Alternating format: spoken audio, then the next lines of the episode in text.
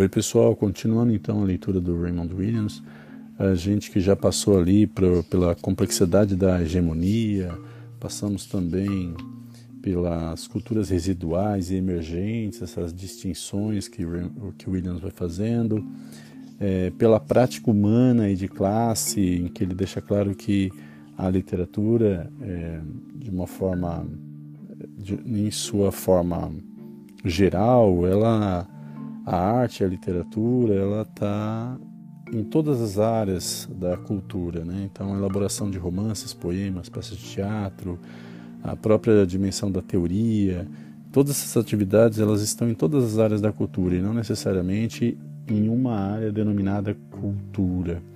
A literatura ela não aparece então é, somente no setor ou apenas no setor da cultura emergente o que ele deixa evidente é que grande parte da escrita literária é de um tipo residual. Isso é importante para a gente pensar, porque quando a gente vai para a literatura, ou quando a gente fala sobre literatura, o que nos vem à mente é cultura, valor, é, que na verdade dá margem a, aquilo que é novo. E de fato, o, a, a observação do Williams é de que isso ocorre mais de forma muito, muito diminuta. Né? Vamos continuar então com a leitura A Teoria Crítica como Consumo, a sessão. Fica ali a página 63. Quais são então as implicações dessa análise geral para análise de obras de arte específicas? Essa é a questão a qual a maioria das discussões da teoria da cultura parece estar dirigida. A descoberta de um método, talvez mesmo de uma metodologia, por meio da qual obras de arte específicas possam ser entendidas e descritas. Eu não concordo que esse seja o uso central da teoria da cultura, mas vamos por um momento considerá-lo. Ah, que importante isso. Então, a partir da pergunta, né, quais são as implicações dessa análise geral para a análise de obras de arte específica, e aí é, é pensar a questão do método ou metodologia e que você possa aplicar e compreender, entender e descrever essas obras. Embora o sujeito, embora o Williams não concorde, né, de todo. Mas, continuando. O que me parece bastante surpreendente é que quase todas as formas de teoria crítica contemporânea são teorias de consumo. Ou seja, deixa eu só fazer uma anotação aqui, pessoal, com relação a essa ideia de teoria de consumo. O que me parece bastante surpreendente é que quase todas as formas de teoria crítica são teorias de consumo. Olha, ou seja, elas estão preocupadas com a compreensão de um objeto de tal forma que ele possa ser consumido correta ou proveitosamente. Hum, interessante, né? O estágio inicial, o estágio inicial da teoria do consumo foi a teoria do gosto, na qual a ligação entre práticas e a teoria era direta, como expressa na própria metáfora. Pessoal, que eu me lembre, o Terry Eagleton, em Introdução à Literatura, o que eu me lembro, ele fala sobre isso. Ou ele, ou aquele livro, O Demônio da, da Teoria, do, do, Campan, do Antoine Compagnon. Ou é Campagnon, Compagnon, agora não me recordo o sobrenome direito, né? mas é O Demônio da Teoria ele vai falar sobre essa dimensão dessa teoria do gosto. Vamos continuar. É, o estágio inicial da teoria do consumo foi a teoria do gosto, na qual a, a ligação entre a prática e a teoria era direta, como expressa na própria metáfora. Do gosto surgiu a noção mais elevada da sensibilidade, na qual o consumo pela sensibilidade de obras elevadas ou inspiradoras, que era considerado a prática essencial da leitura, sendo que a atividade crítica aparecia então como uma função dessa sensibilidade, né? passava a descrever a sensibilidade. Surgiram então teorias mais desenvolvidas na década de 1920 com é, E. A. Richards e mais tarde com a nova crítica, na qual os efeitos do consumo foram estudados diretamente.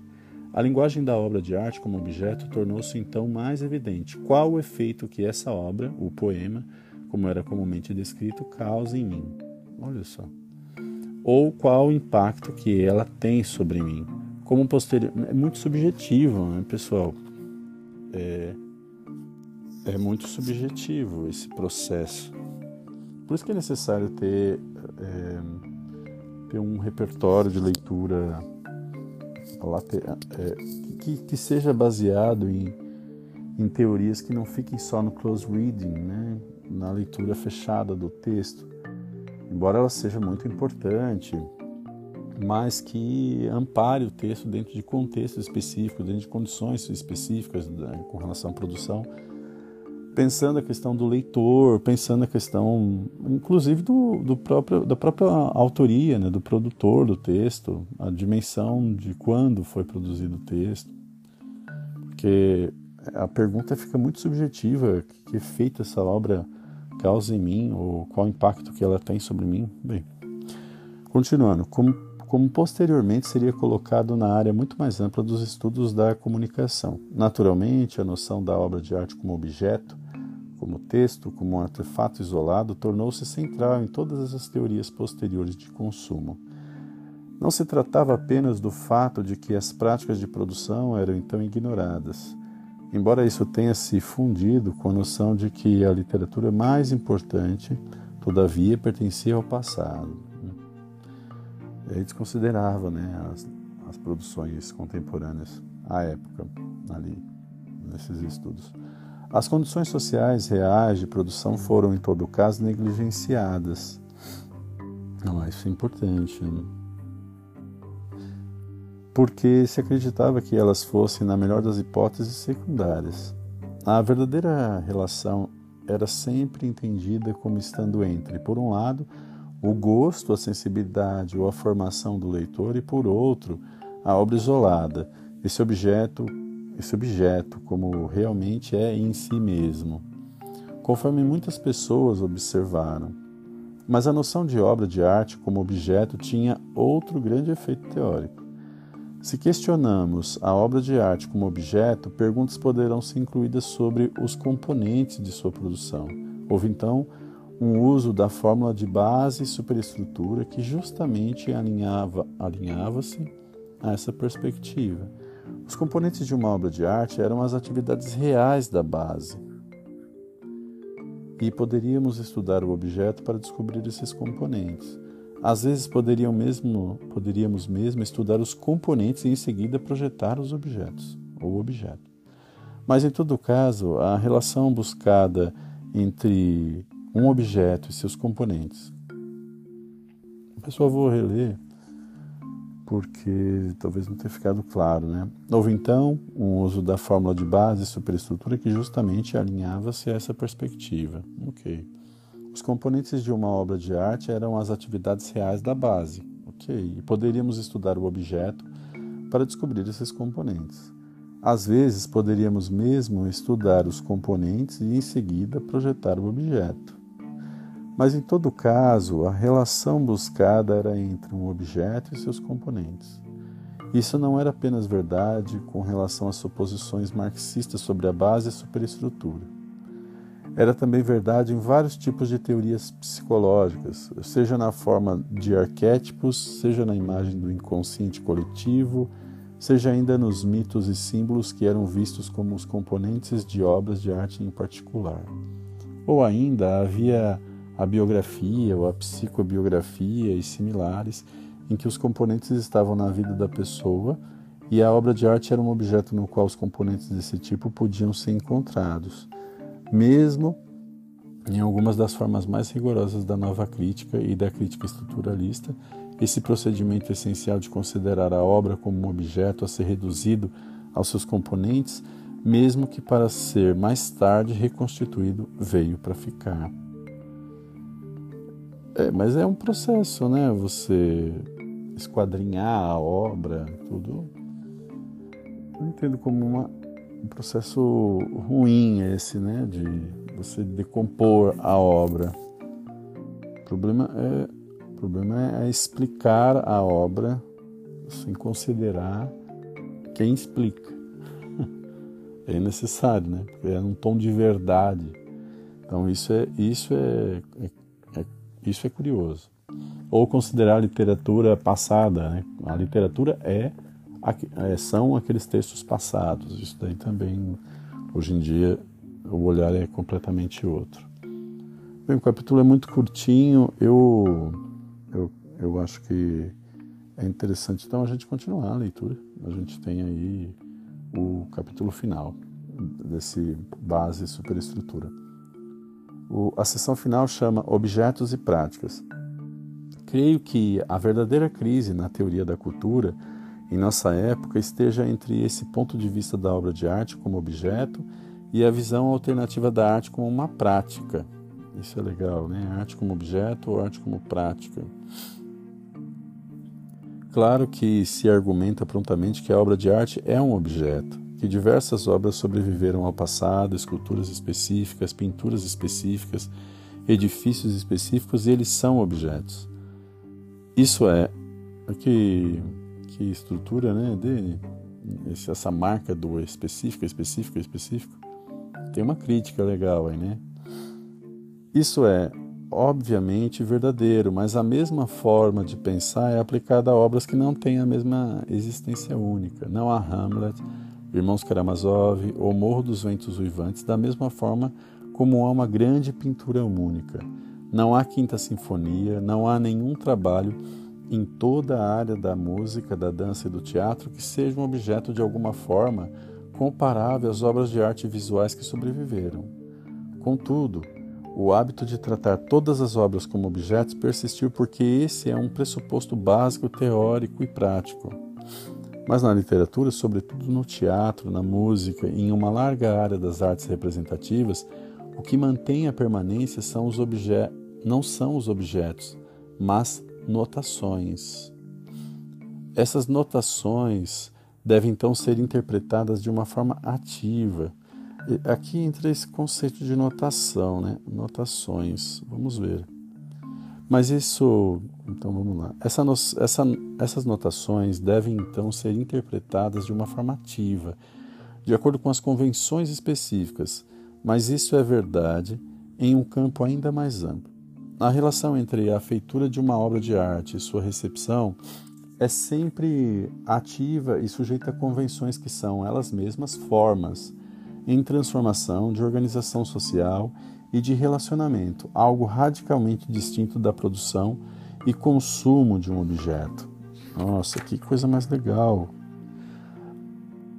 A notação que ele a notação que ele descreve será que tem a ver com a questão da, da própria crítica, da, da recepção dessas obras, é, do momento em que elas ocorrem e por isso que ou da, da repercussão no tempo né, que elas causam por, por isso a questão da notação é, aqui ele diz essas notações devem então ser interpretadas de uma forma ativa de acordo com as convenções específicas. Mas isso é verdade em um campo ainda mais amplo.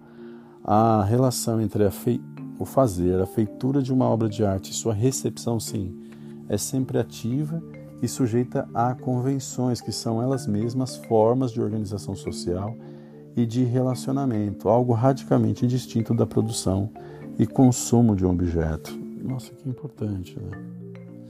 Quem que fala mesmo sobre a questão da recepção da obra de arte? Não é o Walter Benjamin? Não lembro. Trata-se de uma atividade e de uma prática que, em suas formas disponíveis, trata-se de uma atividade, de uma prática que, em suas formas disponíveis, embora possam, em algumas artes, ter o caráter de um objeto material, ainda são acessíveis apenas por meio da percepção e da interpretação ativa.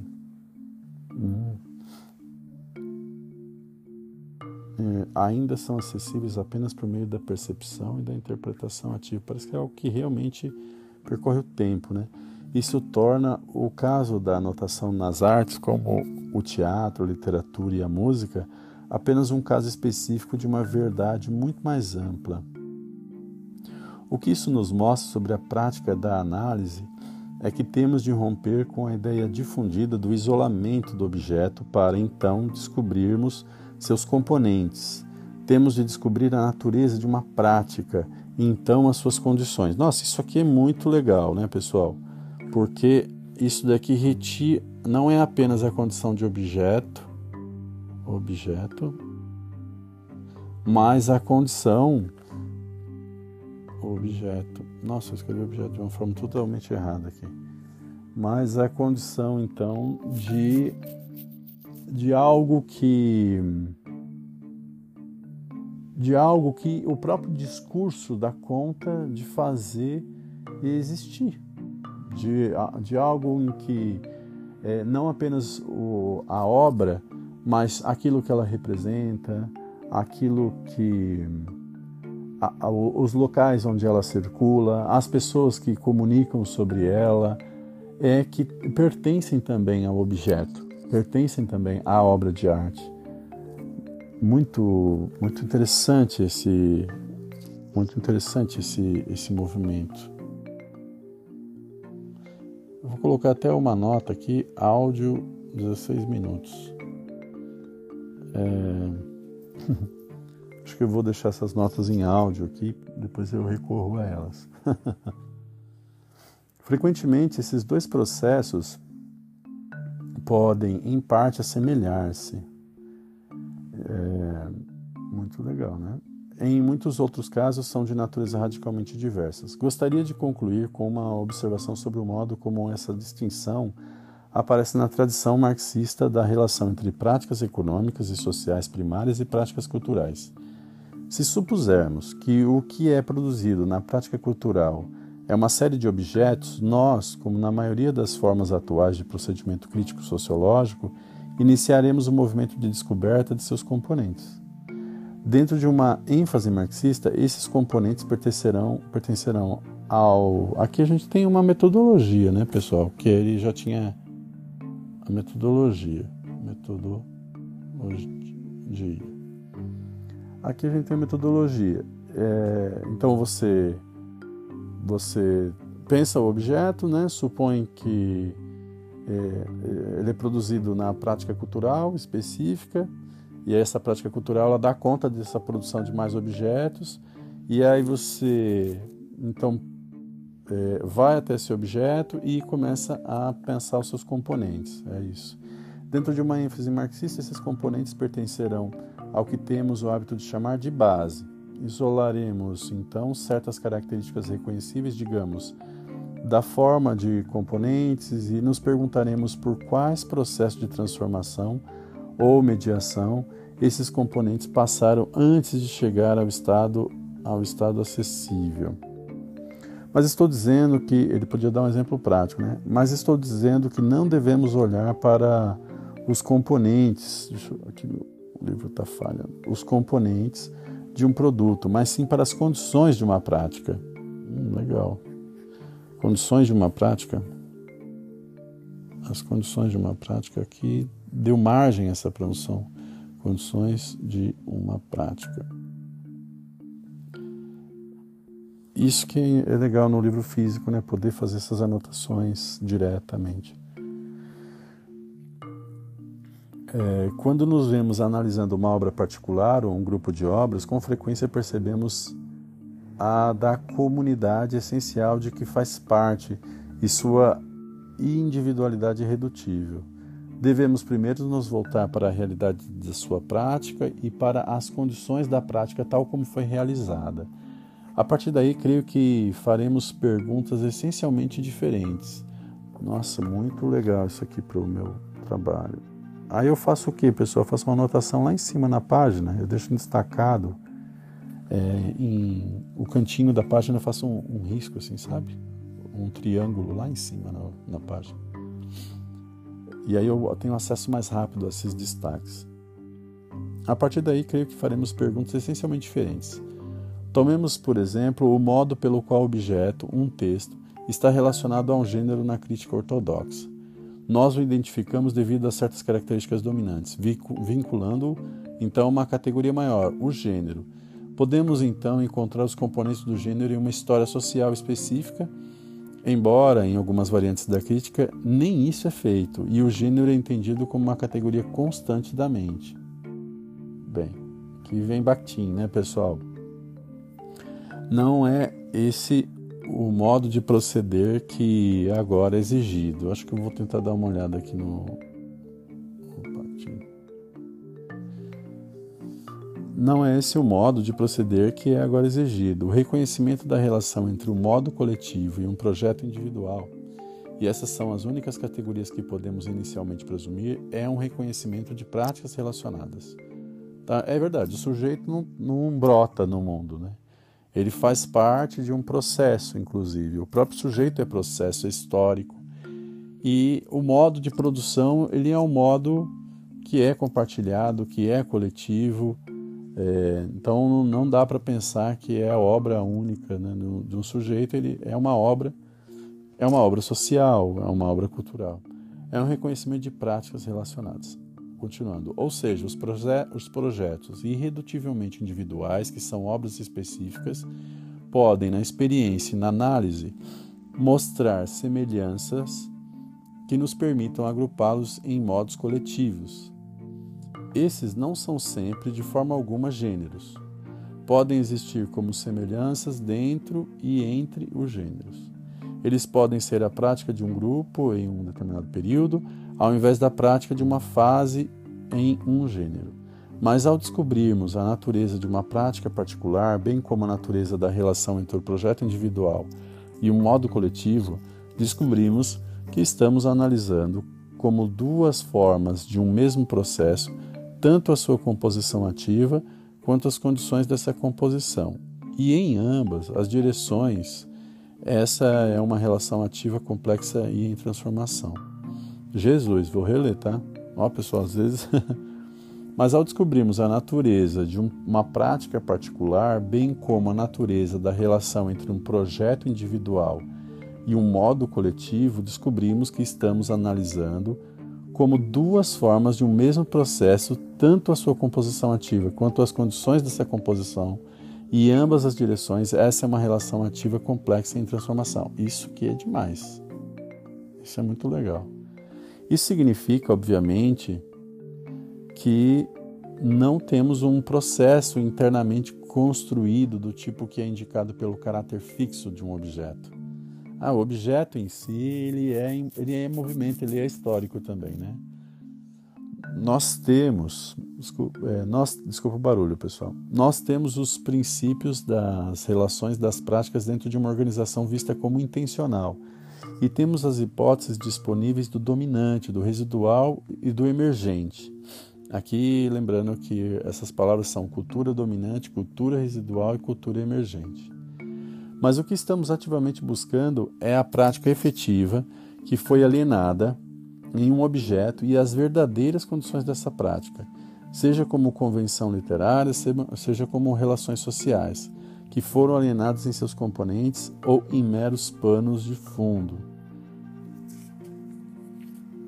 Com uma proposição geral, essa é apenas uma ênfase, mas parece-me sugerir simultaneamente o ponto de ruptura e o ponto de partida, no trabalho prático e teórico, dentro de uma tradição cultural marxista ativa e autorrenovável. Gente, que capítulo incrível desse livro. Acabamos o capítulo. É, bem, eu vou fazer o seguinte, no próximo, no próximo, aqui já está ficando muito grande, né? Mas no próximo momento eu vou fazer um, vou buscar fazer um resumo desse texto e aí eu venho aqui e publico para todos nós, tá bom? Grande abraço, vamos nos falando. Até mais.